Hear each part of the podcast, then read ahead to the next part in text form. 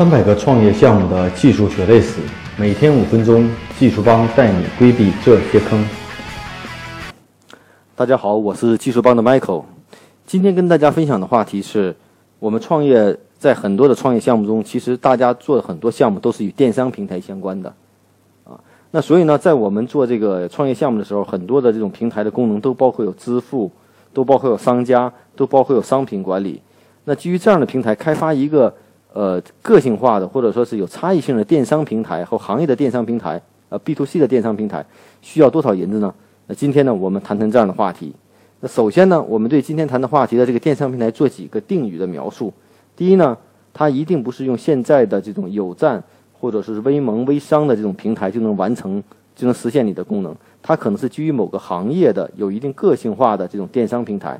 那什么叫个性化的电商平台呢？比如你卖的东西是一个生鲜的产品，那你可能需要在库存、物流或者产品的保质期上有一定特定的要求。比如说，你做了一个艺术品电商平台，那可能艺术品的电商是一个非标类电商，那目前的某些的这种通用的 SaaS 电商平台不能满足你的要求。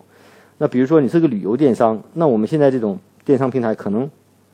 不会支持这种个性化的旅游的这种组团或者在线订房间、在线选票或在线设计旅游产品这样的一个产品平台。就这样的平台呢，都叫一个个性化的这种电商平台。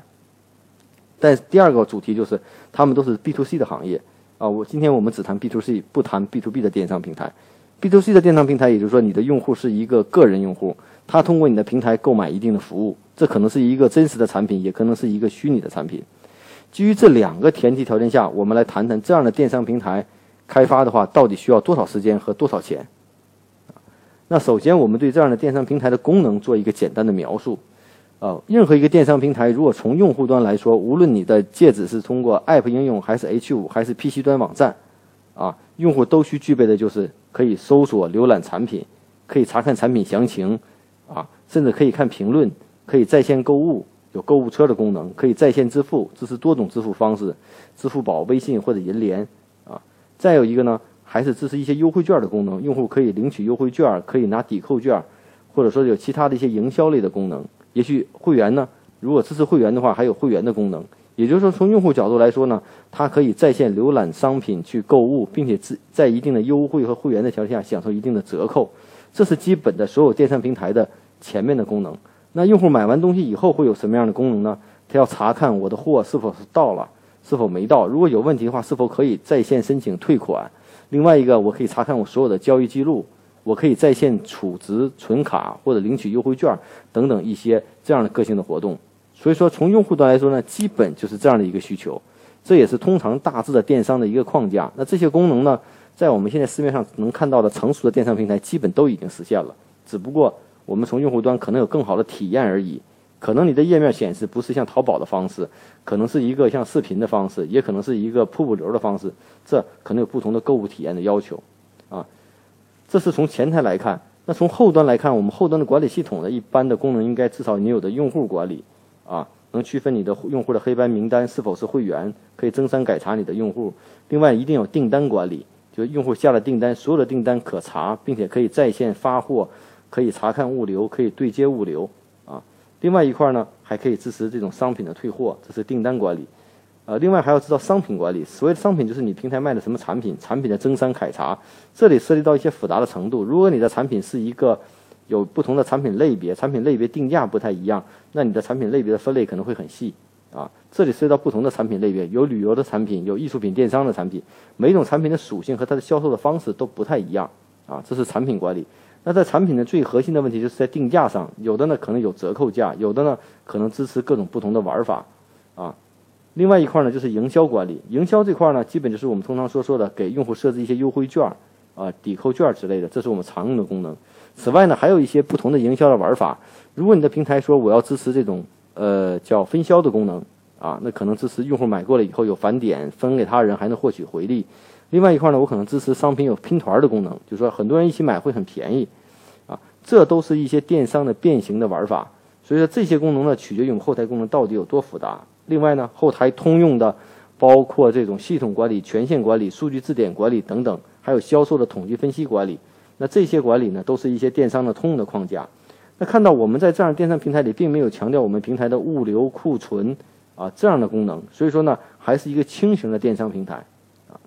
所以这就是我们通常的一个电商平台的基本的一些功能啊。如果你的电商平台涉及到这种供货商的管理，可能有供货商的管理和供货商之间的采购的进货的分成的管理啊。所以这是一个电商的一个通用的平台的这种呃一个一个功能。那开发这样一个平台到底需要多少银子呢？开发一个电商平台。其实真正的开发人员，我觉得如果有一定基础的话，基本上现在电商开发都是基于一定框架基础的，所以说它的开发时间相对会比较低啊。在后台的某些功能上和前端上，如果你的要求并不是特别个性化，很多东西是可以重用开源的一些系统架构。而且现在每一个外包公司也好，还技术服务公司，在电商上一定得有它自己的积累，所以通用的功能都比较稳定，只是你的产品可能有一些特殊的要求而已啊。所以这样的电商平台做起来呢，无论呃，你是做 App 还是 H 五还是 PC？但就目前来看，大多数的电商平台，我们建议初期可以 H 五的方式或者 PC 的方式来进入。前端的开发呢，可以采用混合式的开发，啊，这样的话呢，在以后呢维护和更新的时候呢，只要维护服务器端就可以了。因为这里在 App 端呢，其实我用到手机上的功能并不是特别多，更多的还是以商品的展示和购买为主。那这样的电商平台做起来呢，如果单做 PC 端的话，其实我需要两到三个人就够了啊。然后呢，UI 和产品经理相对的工作也比较简单，饱和度可以算作一个人，那所以说也就三到四个人就够了。它的开发周期呢，基本两个月以内，如果不是很有特定要求的话，都可以结束掉。所以成本基本是在十五万左右或十万左右，应该是可以解决掉的。如果你对这个网站的这种或移动端的或你的系统的 UI 有很高的要求，那你的开发时间将会增长，但你开发成本浮动也不会特别大。重点是在 UI 的反复的返工上。所以呢，总结来说呢，开发一个电商平台，呃，无论你是艺术品电商也好，还是这个呃旅游品电商也好，那在后面的话题中我们会说的更细一些。那这样的通用的电商平台呢，我们觉得大约的成本应该是在十五万左右是可以解决掉的啊。当然了，如果你觉得这个成本过高，而且你的电商也没有太多个性化的东西，你完全可以用第三方 SaaS 的电商平台直接用，包括微店也有电商。那这样做下来的话，其实你的租用的成本。就非常低了，不用自己开发的话，但是你的服务器和数据会放在第三方平台上，在做前期的 MVP 的时候是非常适合的，成本也就在几千块钱，甚至不到一万块钱。